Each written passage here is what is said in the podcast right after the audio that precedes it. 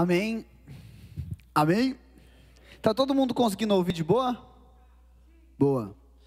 Muito massa o que a Fer compartilhou e é muito legal assim ela ter compartilhado, né? Ela, ela falou um pouquinho antes comigo sobre o que, que seria, mas a gente não tinha conversado no momento que eu tinha preparado a palavra e é muito engraçado. Peraí, opa. É muito, é muito legal que o, justamente o que a Fer compartilhou é algo que está no meu coração, no meu, oh meu Deus, respira, oh, o espírito do Levi encarna aí, Levi é o nome do meu filho, né?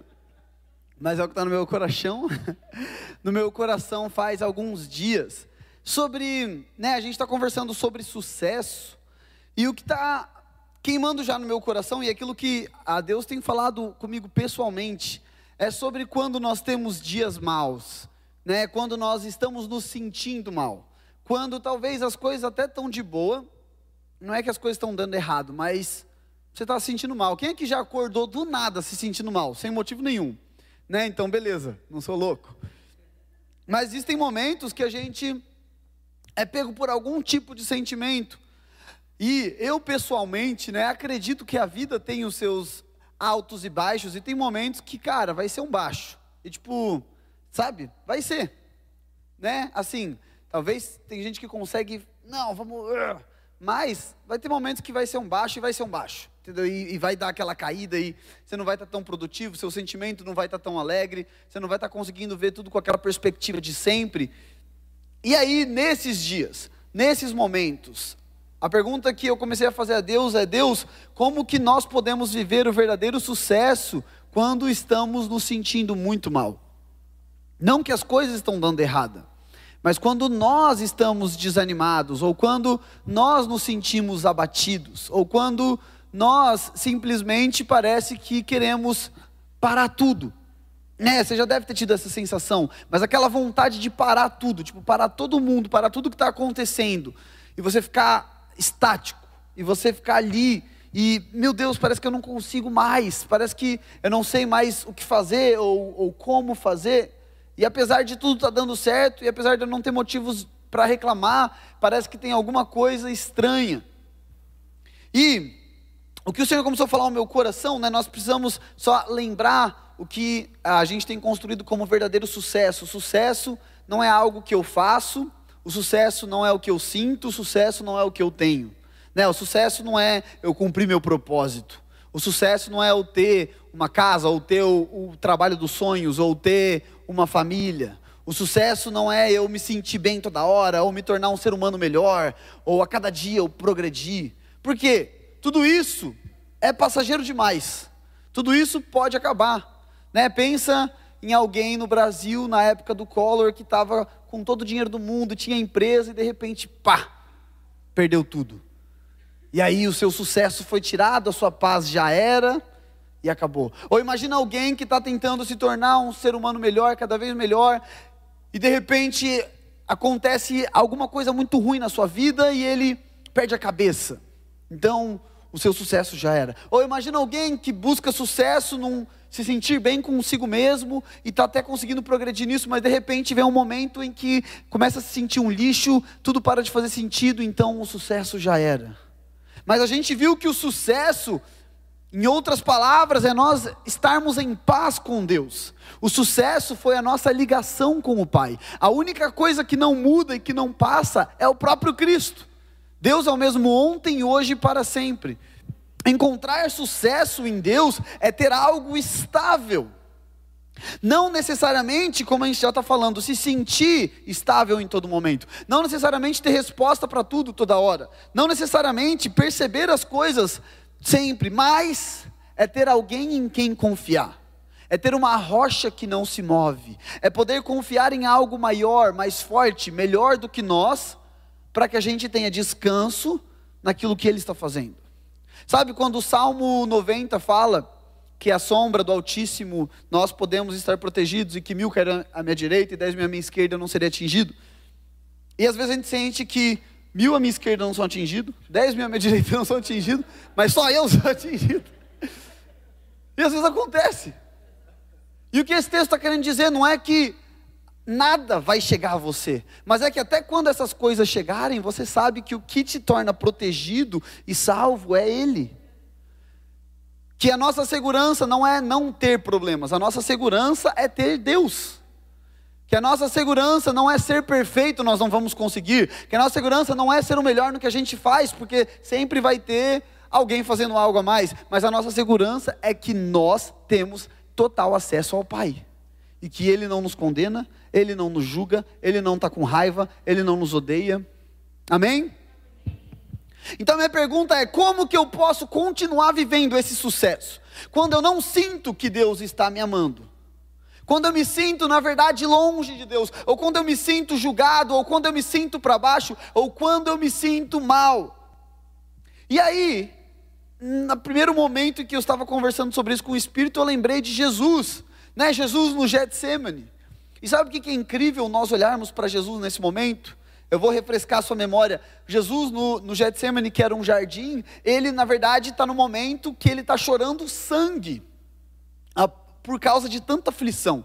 Cara, então imagina aquele seu pior momento da sua vida, aquele sentimento terrível, sabe, quando você está se sentindo para baixo. Imagina isso a ponto de você chorar sangue nesse dia. Esse era o sentimento de Jesus. Jesus não estava se sentindo triste, ele estava se sentindo destruído naquele momento. A sua alma é, a, a angústia que ele estava passando é uma coisa que talvez poucas pessoas vão conhecer na terra. O sentimento de dor, de tristeza que ele estava sentindo. E o que acontece? Jesus vai orar e ele fala assim: Deus, se possível, afasta de mim esse cálice, né? Então, que eu não tenha que morrer, se der, mas que seja feita a sua vontade. E o que eu achei incrível enquanto eu estava meditando nisso, é que o consolo de Deus para Cristo não foi tirar o sentimento de angústia de Cristo. O consolo que Jesus recebeu naquele momento não foi Deus falando assim: ah, não, beleza, vou tirar o cálice. O consolo de Deus para Cristo foi, enquanto Cristo orava, ele lembrar aquele que é maior do que o que ele estava sentindo. Então ele começa falando assim: eu vou parafrasear a oração de Jesus. Ele começa dizendo: Deus, eu não quero mais passar por isso que eu estou passando. Ah, Deus, está doendo, está sendo muito ruim. Eu não sei porquê. Ah, o que está acontecendo? Eu estou me sentindo ruim demais. Eu vejo o cara que vai me trair daqui a pouco. Eu vejo os outros que estão dormindo enquanto eu estou orando. Eu estou me sentindo sozinho em meio a essas pessoas. Parece que eu não conheço, que eu estou solitário. Estou me sentindo solitário. E ele está orando isso. Só que no meio da sua oração, ele começa a ser consolado pela memória de quem Deus é para ele.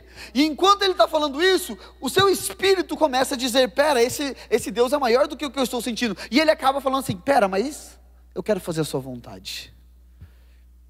E aí, Paulo futuramente vai falar isso dizendo assim: Nós somos abatidos, mas não destruídos, somos perseguidos, mas não desamparados. O que, que ele está dizendo? Por um lado, eu me sinto desse jeito, mas pelo outro eu lembro quem Deus é. Por um lado, eu estou tendo que deixar tudo para trás, eu estou perdendo coisas naturalmente, eu estou perdendo talvez até mesmo amigos, mas por outro, eu tenho meu melhor amigo comigo.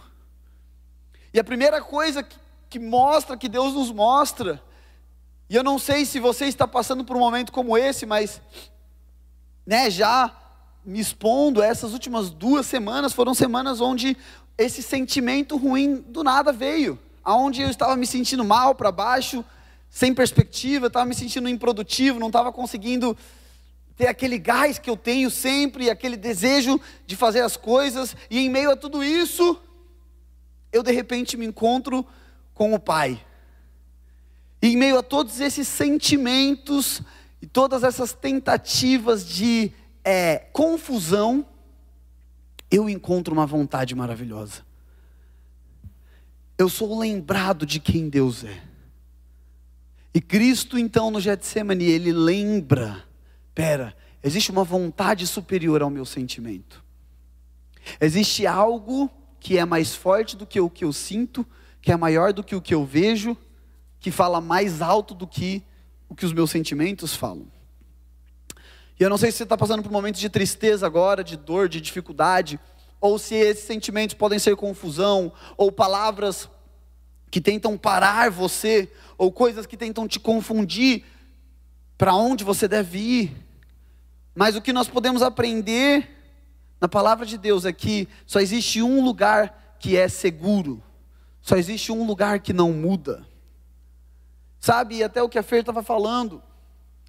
Quando nós pensamos na vida, nós, né, nós somos seres que amam, a gente ama comunhão, e a gente ama confiar, e a gente ama se apegar, e a gente ama fazer amizade, e a gente ama encontrar comunidade.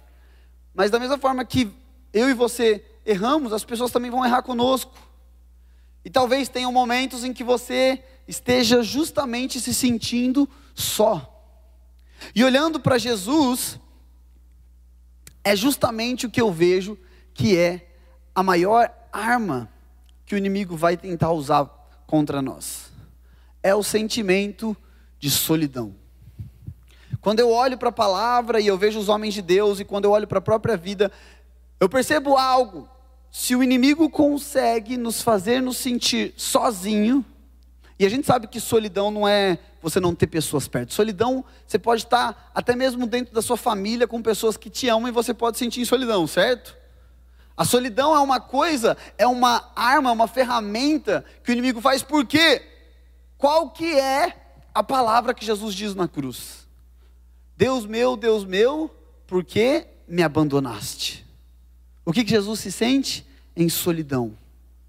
E a gente sabe disso que significa que Jesus se tornou um com o pecado, para nos tornar um com Deus. Ele toma o nosso lugar.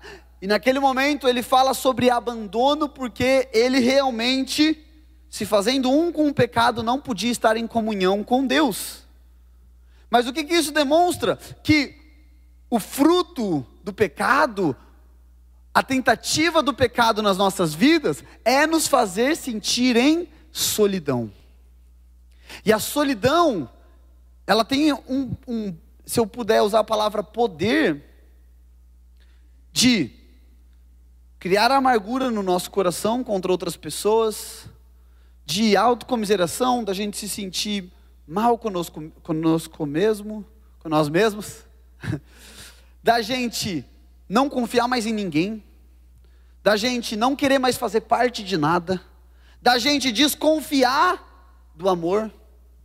Ah, estão te chamando para fazer. Ah, não, mas só porque eu tenho carro. Ah, não, mas é só porque eu tenho dinheiro. Ah, não, mas é só porque eu sou muito bonito. Não estou brincando. Então a solidão começa a gerar um sentimento que vai te fazendo querer viver sozinho. E pior, a solidão é o que vai tentar nos fazer sentir é, condenados por Deus, indesejados por Deus. Então eu quero falar sobre um homem chamado Elias. E a gente vai ver três coisas que nós podemos fazer para desfrutar do verdadeiro sucesso em um momento de queda, em um momento de aflição ou em um momento de dúvida nas nossas vidas. E aí, lá em 1 Reis 19, existe um caso que acontece com Elias. Eu vou, eu vou contextualizar a gente. Elias, então, foi um profeta que Deus levantou para mostrar ao rei Acabe que era um rei que não ouvia a voz de Deus, aquilo que Deus desejava fazer ao povo. E aí chega um momento, no capítulo 19, 18, que Elias fala assim: Ei, Acabe, eu vou desafiar os profetas de Baal, que era o outro deus daquela época. E ele diz assim: Nós dois, eu e os profetas de Baal, vamos orar, e qual Deus responder, o outro tem que morrer.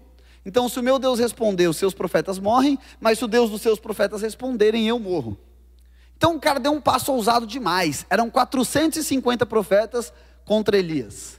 E aí Elias vai lá e ele fala assim: ó, vamos fazer um altar, e aí vocês podem orar e pedir para o Deus de vocês descer o fogo, e eu sou depois, vocês vão primeiro. E aí, o que acontece ali é muito engraçado, porque os caras começam a pedir e nada acontece. A Bíblia diz que eles começam a se bater né, e se autoflagelar e se cortar e pedir, nada acontece. Aí Elias fala assim: oh, acho que fala mais alto, ele não está ouvindo. Né, Elião já, sapeca.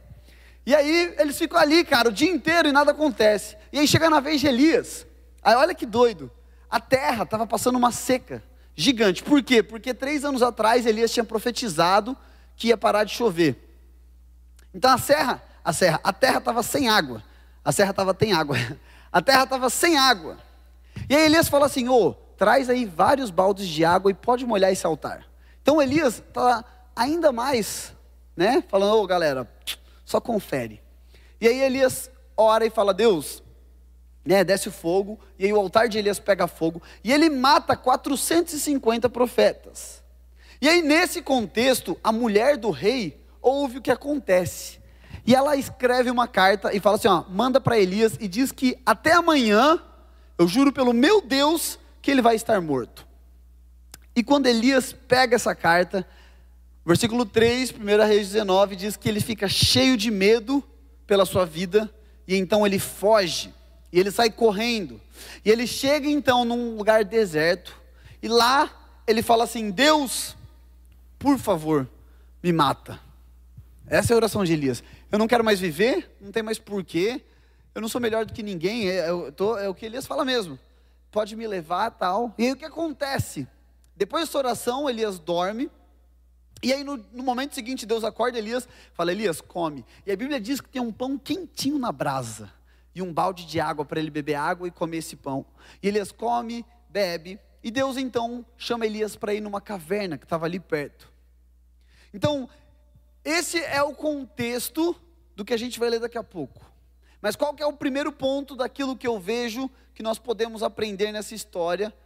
que nos ajuda a caminhar no sucesso, lembrando que sucesso é Jesus Cristo, no momento em que eu estou me sentindo mal, no momento em que eu estou confuso, no momento em que eu estou com dor, no momento em que eu estou me sentindo sendo puxado para trás. É que, em primeiro lugar, independente do que a gente faça, independente de onde a gente esteja, Deus nunca desiste. Cara, isso é incrível. Deus, Ele não desiste de estar com você. Sabe, Deus não está falando assim, ah, tu correu? É tu estava orando lá pelo fogo e agora você corre, sabichão. Deus não olha e fala assim: ah, agora que tu correu, eu não vou mais falar contigo, então agora tu está sozinho, já que você fugiu, vai lá, se defende, Elias. Deus, ele olha independente. Cara, Elias é muito lindo, porque quando a gente olha na Bíblia, o que Deus fala sobre Elias, em momento algum Deus fala assim: ele foi um homem de fé, mas teve aquele momento. Em nenhum momento, quando Deus fala sobre Elias lá na frente da Bíblia, ele diz assim: Elias foi um homem de Deus que deslizou um pouco, mas foi um homem de Deus. E é mais irado ainda, é que Elias foi um homem de tamanha. A, a, é, ele foi usado por Deus de uma forma tão grande que no futuro a galera chama Jesus de Elias. Fala assim: será que esse, esse é o Elias que voltou? E o próprio Deus chama João Batista de Elias. Então repara que um momento ruim na vida de Elias não definiu quem ele era. E o que eu preciso que a gente se lembre nesse momento é que nenhum momento ruim na tua vida, nada que tu fez no passado, que tu está fazendo agora, o que você vai fazer, pode definir quem você é. Não existe por que ter vergonha da nossa história. As coisas que aconteceram, as dificuldades, as dores, as marcas, não definem quem nós somos. As coisas que nós fazemos ou deixamos de fazer não definem quem nós somos. E o melhor é que Deus não olha para a nossa performance ou para o que a gente fez ou deixou de fazer e fala assim: ah, você é isso.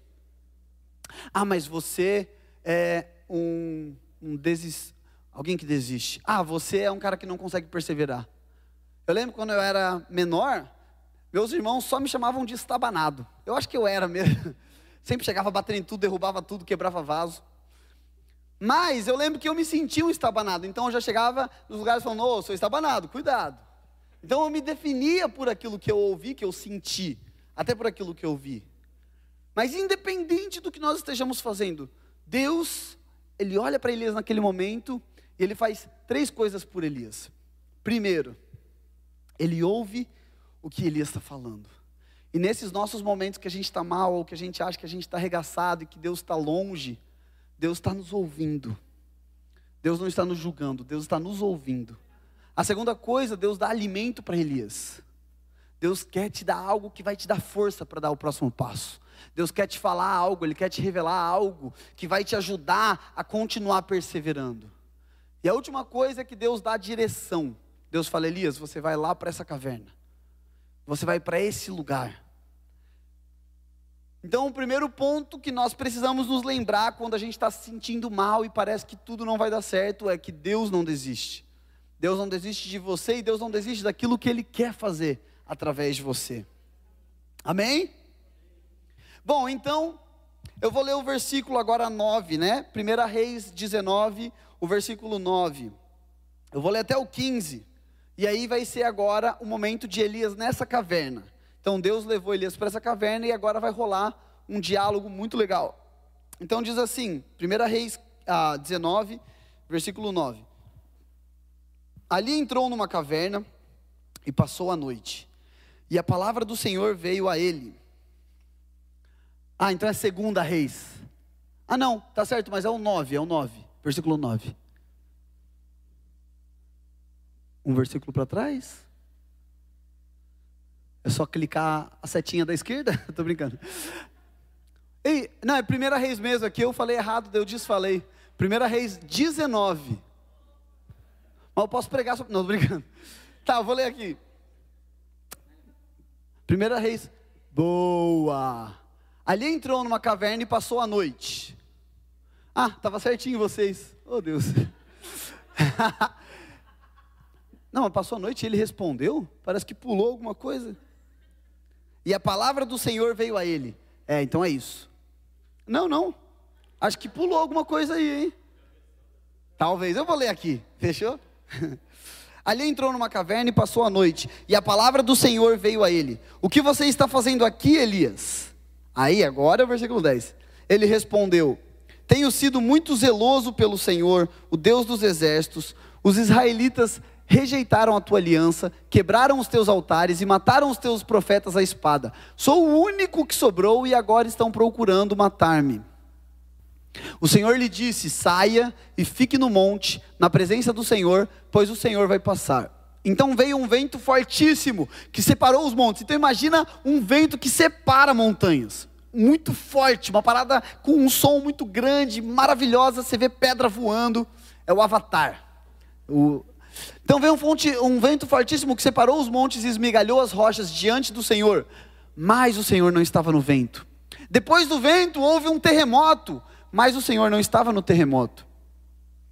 Depois do terremoto houve um fogo, mas o Senhor não estava no fogo. E depois do fogo houve o murmúrio de uma brisa suave. Quando Elias ouviu, puxou a capa para cobrir o rosto, saiu e ficou à entrada da caverna. E uma voz lhe perguntou: O que você está fazendo aqui, Elias? Ele respondeu: Tenho sido muito zeloso pelo Senhor, o Deus dos exércitos. Os israelitas rejeitaram a tua aliança, quebraram os teus altares e mataram os profetas à espada. Sou o único que sobrou e agora também estão procurando matar-me. E aí, olha que lindo. O Senhor lhe disse: Volte pelo caminho por onde veio e vá para o deserto de Damasco. Chegando lá, unja Azael como rei da Síria. Então, olha que loucura que aconteceu aqui. A primeira coisa é que Deus fala: O que você está fazendo aqui para Elias? E ele já responde: Ah, eu estou fugindo. Aí, Deus não continua a conversa, ele fala assim: Ei, Elias, vai lá para frente da caverna que vai rolar uma parada muito massa. Então, Deus não continua o diálogo que rolou depois naquele momento. Deus faz um convite para Elias. E a segunda coisa que eu quero te falar hoje é que momentos desse, esses momentos de dor, esses momentos difíceis, esses momentos confusos, esses momentos de aflição, são um convite de Deus à intimidade. Sabe, porque qualquer pessoa consegue reconhecer Deus quando está todo mundo chorando. Fala, oh Deus. A gente consegue reconhecer Deus quando está tendo um louvorzaço, yeah, e a galera pulando. Deus está ali. A gente consegue reconhecer Deus, sei lá, se estão profetizando, está rolando curas. Mas somente quem é íntimo ouve o silêncio. E naquele momento Deus estava falando assim, Elias, o que eu tenho, o que esse momento que você está passando te dá, a oportunidade, a porta que esse momento te dá, é aquele lugar de intimidade. Elias já tinha visto Deus com fogo, com chuva, tudo que aparece ali, Elias já tinha visto, e já tinha sido um canal de Deus para essas coisas. Mas de repente Deus está falando assim: eu também sou o silêncio, eu também sou e estou naquele lugar onde você não está encontrando resposta e onde você está se sentindo sozinho. E o que me chama muito a atenção é que Deus, tava, é, Deus não estava se comunicando com os sentimentos de Elias naquele momento, mas com o seu espírito. E sabe, nós nos acostumamos e facilmente confiamos nos nossos sentimentos para encontrar a voz de Deus. É muito gostoso quando Deus fala conosco que a gente sente. É muito bom, né, sentir. Mas existe um lugar de intimidade onde o Senhor fala ao nosso espírito. E isso não é uma coisa que eu forço, que eu falo, nossa, o que eu tenho que fazer para isso acontecer? Isso é um lugar de quietude. E esse é justamente um dos pontos que eu acredito que a, talvez a sociedade perdeu. As pessoas, hoje eu digo isso por mim, mas eu acredito que muitas pessoas, a gente está sempre precisando de um estímulo, de algo novo, de algo mais legal, de algo divertido, de algo que chame a minha atenção. Eu não consigo ficar sentado com o espírito quieto. E o que isso quer dizer é que às vezes existem coisas que são profundas e que elas só nos são reveladas, que a gente só consegue perceber quando há silêncio. Existem sons, existem um movimento do Pai que só é encontrado nesse lugar onde não há nada mais. Só que a gente sempre está assim, não, mas eu estou tentando entender o que, que Deus está querendo falar. Ah, não, mas eu estou tentando entender o que, que é agora. Ah, mas eu estou tentando entender e ver isso. E às vezes Deus não quer que a gente entenda nada. Ele quer somente esse lugar de silêncio. Sabe quando você está sentado? Eu não sei se você já teve isso, mas é muito gostoso. Pelo menos eu gosto muito. Quando você está sentado com alguém que você é tão íntimo, tão íntimo, que vocês só estão ali quietos. Isso é tipo muito suficiente. E você está ali, em silêncio, às vezes olhando um para o outro, ou se não olhando para algum lugar. E aquele, sabe aquele lugar que você fala, cara, que vontade de prender esse momento num vaso e ter ele para sempre. Aquele momento em que a intimidade é o suficiente. Aquele momento em que a outra pessoa é o suficiente.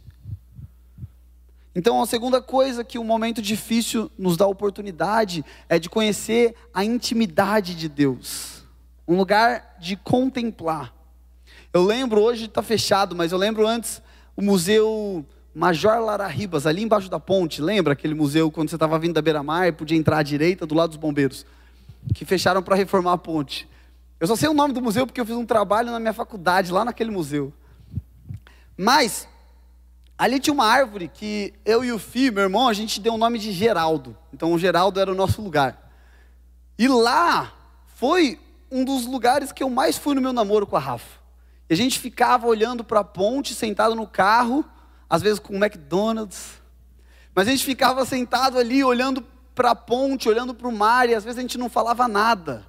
Mas aquele momento era, cara, era muito bom. E existe um lugar de intimidade com Deus, que Deus deseja nos levar aonde Ele é suficiente. Faz sentido?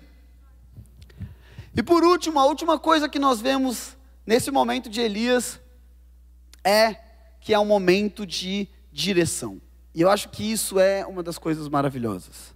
A primeira coisa então que acontece é que Deus mostra para Elias que Deus não desiste, que Deus não o julga, que Deus não o condena, que independe do que Elias faz, Deus está com ele, Deus ainda deseja usá-lo, Deus ainda deseja levar Elias a viver algo incrível. A segunda coisa então é que Deus chama Elias a um lugar íntimo e ele mostra Elias, esse seu momento de medo, de aflição, não pode parar o que eu tenho em você. E aí Elias conhece um lugar de quietude, de contemplar a Deus. E aí, por último, no final dessa frase, Deus fala: Agora eu quero que você vá e você unja o rei Azael, que é o rei da Síria. E por que eu acho isso incrível? Porque esses momentos nós podemos deixar passar e não perceber o que Deus está nos mostrando e o que Deus está nos dirigindo, porque eu tento tirar a dor com o Netflix, eu tento tirar a dor com um vinho, eu tento tirar a dor com um rolê, eu tento tirar a confusão com séries, filme, música, conversa, amigos. E Deus usa tudo isso. Com certeza. Deus está nessas coisas, Ele se mostra nessas coisas também.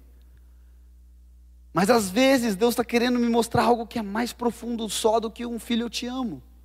Sabe que um momento como esse nos leva a um lugar que hoje eu vejo no Levi. Seria muito. É, seria muito estranho eu ter que continuar para sempre, sempre afirmando quem o Levi é para mim.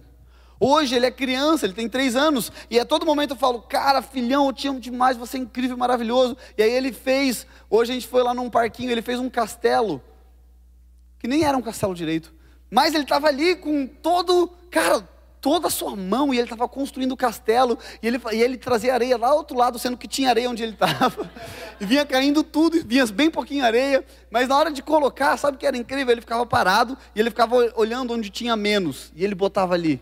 E aí naquele momento ali, ele estava fazendo um castelo e ele ficava olhando para mim, ele ia lá pegar areia e eu falava, caraca, que artista incrível. Ele falou, eu sei. Eu falei, oh, caraca, tá bom? Então. Mas na hora que eu falei que artista incrível falou, eu sei, eu falei, cara, Sabe, eu não, eu, ele chegou no momento que agora eu não preciso ficar falando toda hora, nossa filho, que massa que você está fazendo isso. Ele vai fazer. Mas chegou, tinha um momento em que ele começava, e se ele não recebesse isso de mim, ele não ia continuar. Ele não ia dar o próximo passo. Só que isso significa que ele está confiando em quem ele é, para mim.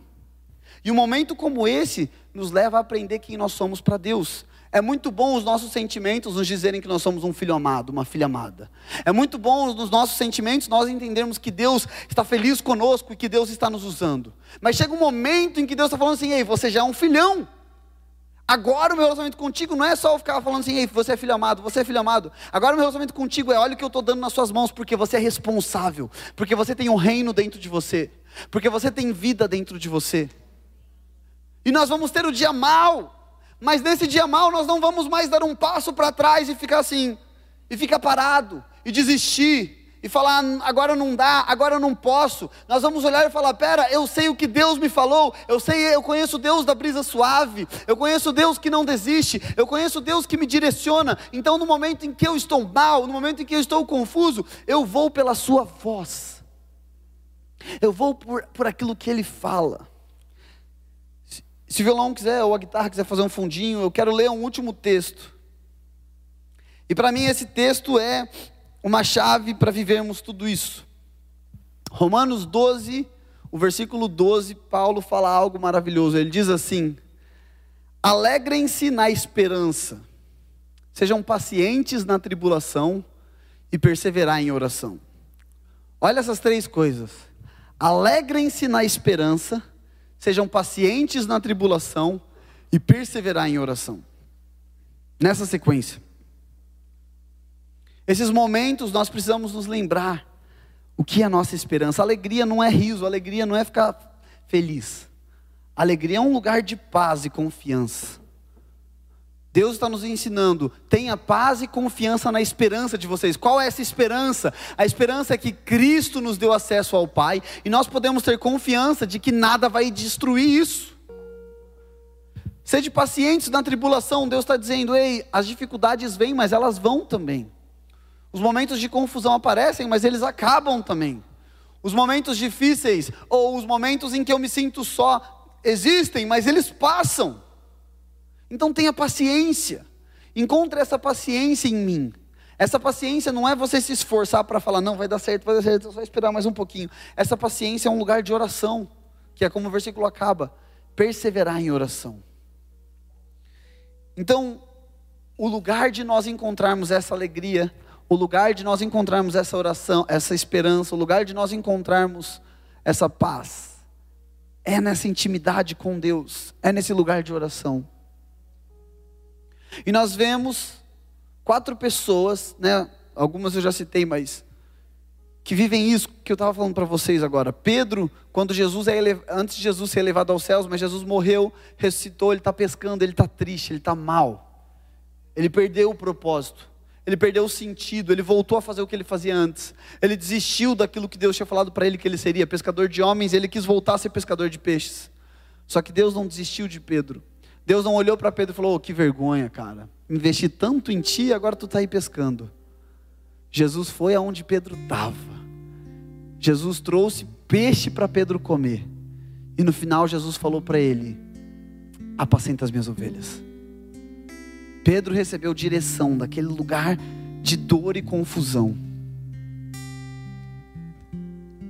A gente falou um tempo atrás sobre Isaías. Isaías está diante de Deus se sentindo impuro, sujo. Deus mostra para ele que ele é limpo. Deus mostra para ele que ele pode estar diante de Deus. E no final Deus fala: "E aí, quem eu vou enviar?" E ele traz direção para Isaías.